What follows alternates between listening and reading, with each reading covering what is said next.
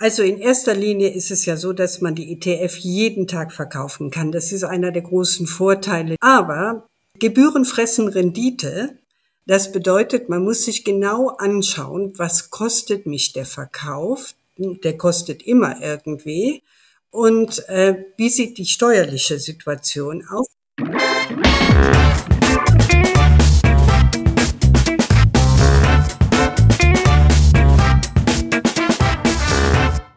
Ich begrüße euch super herzlich zum Her Money Talk, dem Geld- und Karriere-Podcast für Frauen. Normalerweise reden wir hier darüber, wie man einen guten ETF finden und kaufen kann. Heute machen wir mal das Gegenteil. Wir sprechen darüber, wie Frau am besten ein ETF verkauft. Denn da gibt es so einiges zu beachten, was die Steuer angeht, die Kosten, die Handelsplätze. Aber auch die Gründe für einen Verkauf sollten aus unserer Sicht stimmig sein. Und äh, das gerade in diesen schwankungsintensiven Börsenzeitungen, wo dann vielleicht der ein oder andere Finger dann doch schon mal juckt, den Verkaufsbutton zu drücken. So, wir beleuchten das heute mal näher für euch. Das tue ich gemeinsam mit Christiane Habrich-Böker. Christiane ist seit einiger Zeit Autorin bei Her Money und eine sehr erfahrene Finanz- und Wirtschaftsjournalistin und heute das erste Mal in meinem Podcast und das erste Mal in einem Podcast überhaupt. Von daher doppeltes herzlich willkommen, liebe Christiane. Ja, vielen Dank für die Einladung. Sehr gerne. Christiane, wie hältst du es denn persönlich mit ETFs? Bist du ein Fan oder doch lieber direkt in Aktien investiert oder vielleicht in traditionelle, aktiv gemanagte Fonds? Ich bin schon von daher ein Fan, weil ETF ein Produkt für Frauen ist, die sich nicht jeden Tag mit dem Kapitalmarkt beschäftigen möchten. Es bedeutet also, diese Angst, ständig auf die Kurse zu gucken, entfällt einfach aufgrund der mhm. breiten Aufstellung und aufgrund des Managements, was einem ja dann abgenommen wird. Also der, der das erste Mal sein Geld an der Börse investieren möchte, sollte mit einem ETF beginnen. Das ist doch schon mal ein klares Votum. Das heißt Team ETF. Da haben wir ja genau die richtige hier im Podcast. Wir befassen uns ja heute, wie gesagt, mit dem Verkauf eines ETFs ja, wir wissen auch, Christiane wird zwar ein alter Häsinnen. Es gibt ja viele Neuinvestorinnen, die zum ersten Mal auch erfahren, was Volatilität, also was Schwankungen an den Aktienmärkten live bedeutet, nämlich wenn sie investiert sind. Und das verunsichert, verunsichert natürlich viele und obwohl natürlich kluge Investoren erstmal wissen sollten, dass genau das passieren kann. Äh, wenn es dann aber eintrifft, ist natürlich doch nicht immer so dolle. Ne? Es sollte aber kein Grund sein, einen ETF zu kaufen. Christiane, wie siehst du das und was sind vor allen Dingen gute Gründe aus deiner Sicht, einen ETF zu verkaufen? Also zum einen kann es sein, dass der ETF seit äh, langer Zeit im Minus ist. Dann sollte man sich mal genau anschauen, was da los ist. Hängt es jetzt an einer offiziellen Grund wie die geopolitische Lage im Moment? Das geht alles runter. Wir haben jetzt einen sogenannten Bärenmarkt. Das heißt, es geht auch mit allen Kursen niedrig. Das trifft natürlich auch die ETFs. Aber man sollte jetzt auch deswegen nicht nervös werden, weil es gibt ETFs, die weltweit investiert sind und von daher, es ist immer ein Markt vorne und immer ein Markt hinten. Also wenn ich in ETFs investiert bin, die international aufgestellt sind, bin ich irgendwie immer auf der Gewinnerseite. Genau, obwohl auch da ne, genauer hingeguckt wird und die sind ja momentan auch teilweise, sind natürlich auch abgerutscht, äh, gerade mhm. auch ETFs, die auf den MSCI World sind, was ja ja oft eigentlich so ein Basisprodukt ist. Ja. Und das verschreckt dann schon so ein bisschen, ne? wenn man drauf guckt und man, also gerade wenn man einen Sparplan gehabt hat und es ging immer schön nach oben. Ja. Äh, und jetzt sieht man erstmals, dass da ein Minus davor steht. Aber trotzdem ist es keine, kein Grund zur Panik. Aber gerade der MSCI World ist eben ein gutes Beispiel dafür, dass er so breit aufgestellt ist, dass da trifft's einfach alle und der geht aber auch als erstes wieder hoch, weil die Gewinnermärkte natürlich irgendwann auch wieder kommen. Nach jedem Absturz kommt ein Aufstieg. Hm. Genau, also den sollte man auf gar keinen Fall verkaufen, solange die persönliche Ausrichtung nach wie vor stimmt. Was könnte denn ein anderer Grund sein, warum es sinnvoll ist, einen ETF zu verkaufen? Also nehmen wir jetzt gerade mal die Ukraine-Krise. Da muss man schon gucken, inwieweit man in Russland investiert ist, weil die werden ja jetzt durch die Sanktionen zunehmend sanktioniert. Aber in dem Fall kann ich jetzt mal beruhigen. Russland hatte schon lange nicht mehr die wirtschaftliche Strahlkraft, die wir immer geglaubt haben. Und jetzt langsam kommen da die Sanktionen an, aber schon vorher haben natürlich die Fondsmanager reagiert und haben die Anteile runtergefahren. Also ich habe eine Zahl gelesen, die allerdings nicht verifizierbar ist. dass es zwischenzeitlich unter ein Prozent Anteil ist. Also kann man da durchatmen. Ein anderer Grund kann schlechtes Management sein. Also wenn der ETF seit längerer Zeit im Minus hängt, dann schaue ich mir mal an, wie war denn der historische Verlauf bisher? Hat das Management gewechselt? Das finde ich heraus, wenn ich auf diese Seite der Fondsgesellschaft gehe. Oder ich suche ganz einfach das Gespräch mit meinem Broker und frage ihn, was los ist. Und dann kann ich beurteilen, läuft der viel schlechter als vergleichbare äh, ETFs. Wenn ja, dann muss man tatsächlich überlegen, ob man aussteigt bzw. umsteigt. Ja, also ich denke, man kann natürlich auch auf der Direktbankenseite, wo man den äh, ETF hat, den vergleichen mit anderen. Was mir auch aufgefallen ist, wenn ein ähnlicher ETF mit einer ähnlichen Gewichtung, der einen ähnlichen Index zugrunde liegt, wenn da die Performance ein bisschen abweicht, dann liegt es meistens aus meiner Sicht daran, dass die Gesellschaft andere Gebühren verlangt. Was natürlich dann dazu führt, dass die Performance schlechter wird, weil wenn sie sich mehr vom Kuchen abschneiden. Wir machen ja auch so Vergleiche äh, bei uns und da kann man das immer ganz schön erkennen. Ich gucke mir die Tabelle ja auch mal an. Also sagen wir mal so, wenn der ETF, es gibt ja auch so, so ETFs, die, die jetzt eben, sag ich mal, mehr nischenorientiert sind. Ja? ja. Und wenn du jetzt zum Beispiel einen hast, der voll in dem Tech-Bubble drin ist, dann kann das natürlich sein, dass man sagt, oh, okay, das ist jetzt ein bisschen schwieriges Umfeld. Aber um das nur kurz abzurunden, du sagst, weltweit anlegend sollte man sich jetzt nicht beunruhigen. Russland ist ja bei den meisten Indizes auch schon rausgenommen worden. Das hat sich dann bereinigt. Und wenn ETF nicht so gut performt, dann hat es diverse Gründe, kann man nachgucken. Dann vielleicht lohnt es sich abzustoßen.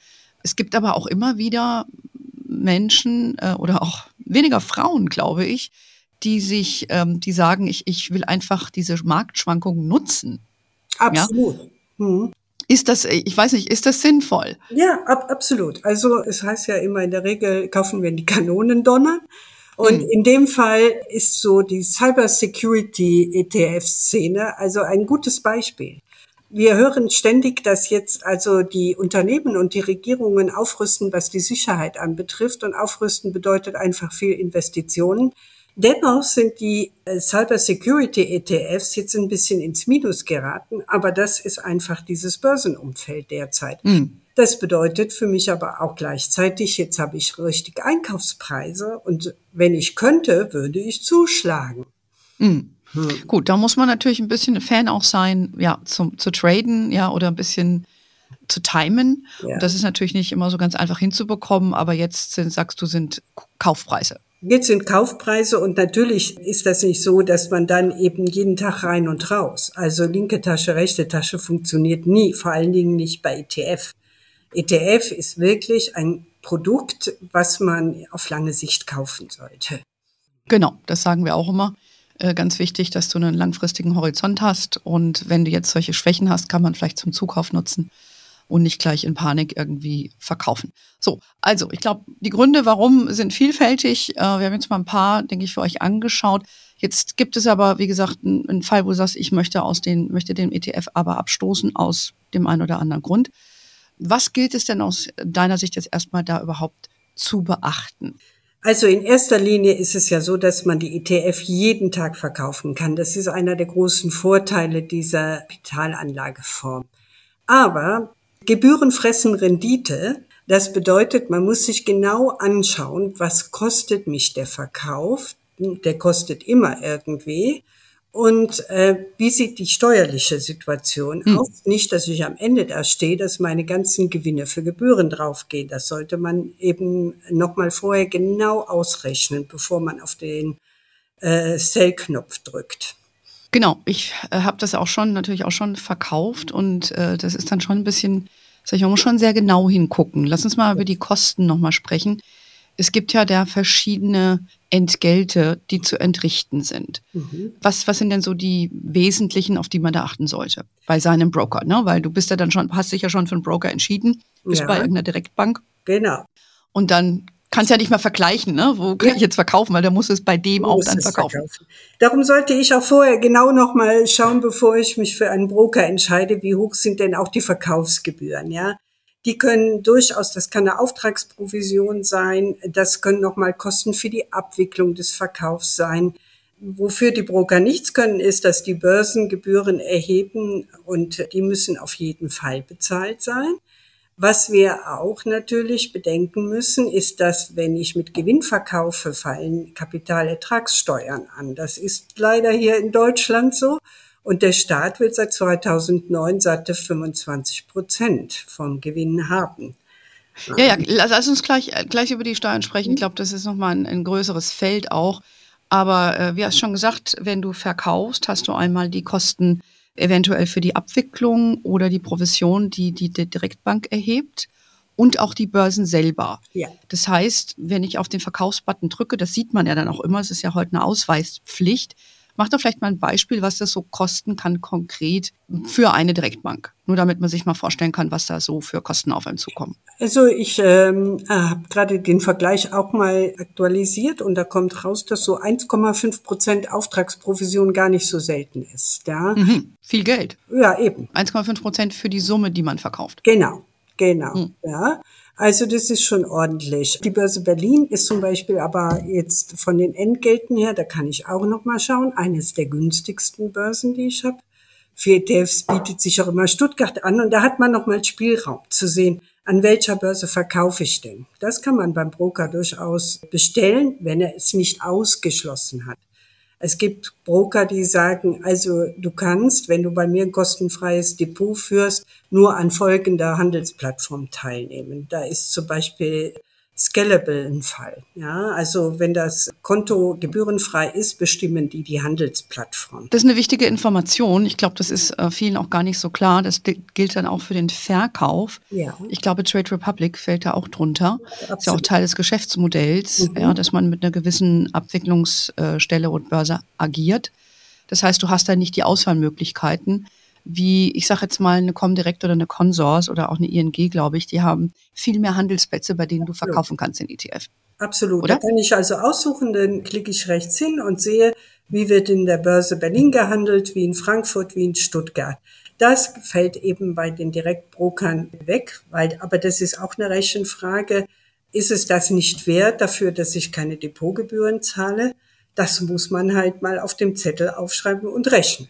Ganz mhm. einfach. Ne? Mhm. Und dann kommt natürlich dazu, dass sie auch noch Überweisungsgebühren möchten. Das kann dann auch noch mal äh, ins Kontor schlagen.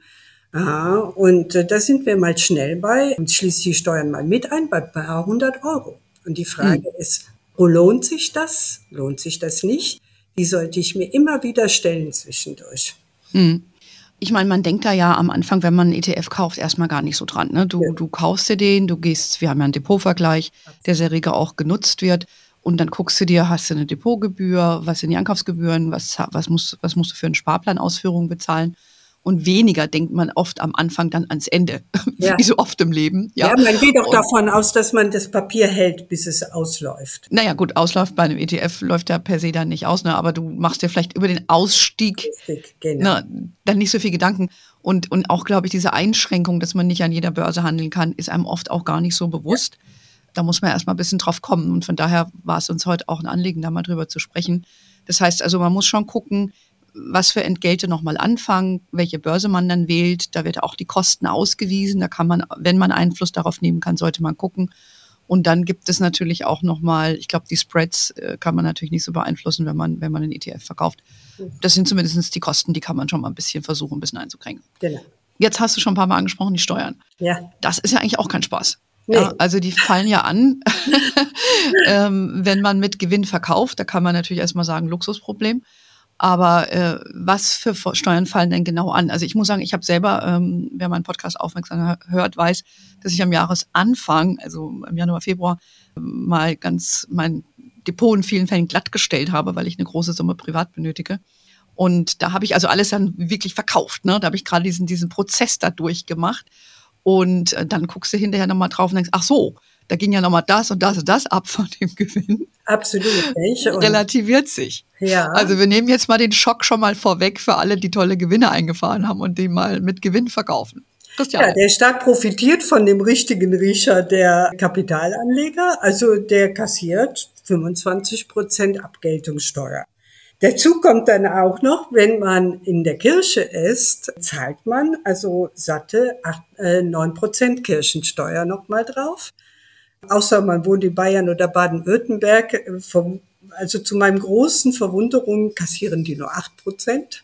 Dann ist natürlich auch noch der Soli eine Frage. Allerdings seit diesem Jahr fallen ja 90 Prozent beim Soli weg, weil der wird nur dann kassiert, wenn man über um die 100.000 äh, Euro im Jahr Einnahmen hat. Wenn man das hat, glaube ich, ist einem auch der Soli egal. Also, äh, aber der, der muss eben auch noch beleuchtet werden. Allerdings hat man einen Freibetrag, das muss man sagen, der liegt bei großzügigen 801 Euro, wenn man Single ist und äh, in der Partnerschaft das Doppelte. Aber wenn man gut kalkuliert hat und gut angelegt hat, sind die natürlich gleich weg.